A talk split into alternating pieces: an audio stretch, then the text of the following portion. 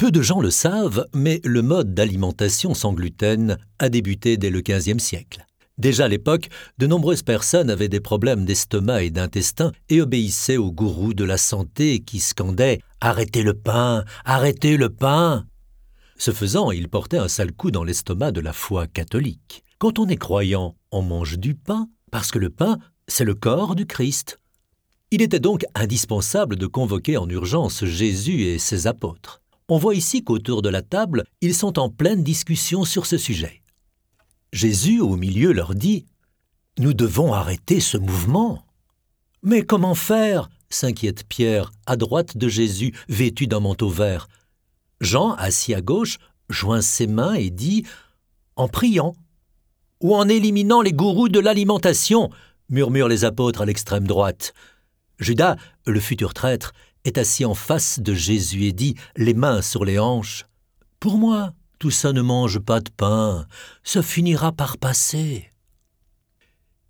Jésus lève son doigt et s'écrie Eureka Les gens aiment les histoires. Nous devons leur raconter des histoires de pain pour qu'ils se remettent à l'apprécier. L'histoire de l'ange qui apporta de l'eau et du pain au prophète Élie épuisé, crie quelqu'un plein d'enthousiasme. Et plop, la scène apparaît dans le tableau, en bas à droite. Ou de la manne qui tombe du ciel en plein désert, crie quelqu'un d'autre. Et plop, elle apparaît en haut, à droite. Ou la Pâque des Juifs, un délicieux agneau pascal entouré de petits pains.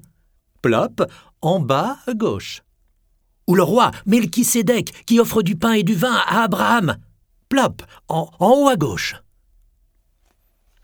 Jésus sourit et dit Ayons foi en la puissance des histoires. Allez, et répandez la bonne nouvelle du pain béni. Ainsi fut-il. Le peuple en masse se remit à aimer le pain, et les gourous de l'alimentation disparurent d'eux-mêmes. Mais pas pour toujours. Quelques siècles plus tard, les récits sur la grandeur du pain s'étant à nouveau effacés de la mémoire collective, les gourous du sang gluten sont à nouveau sortis du sol, comme des champignons.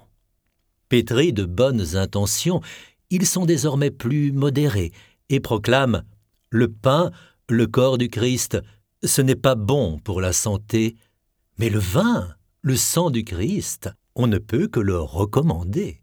Santé.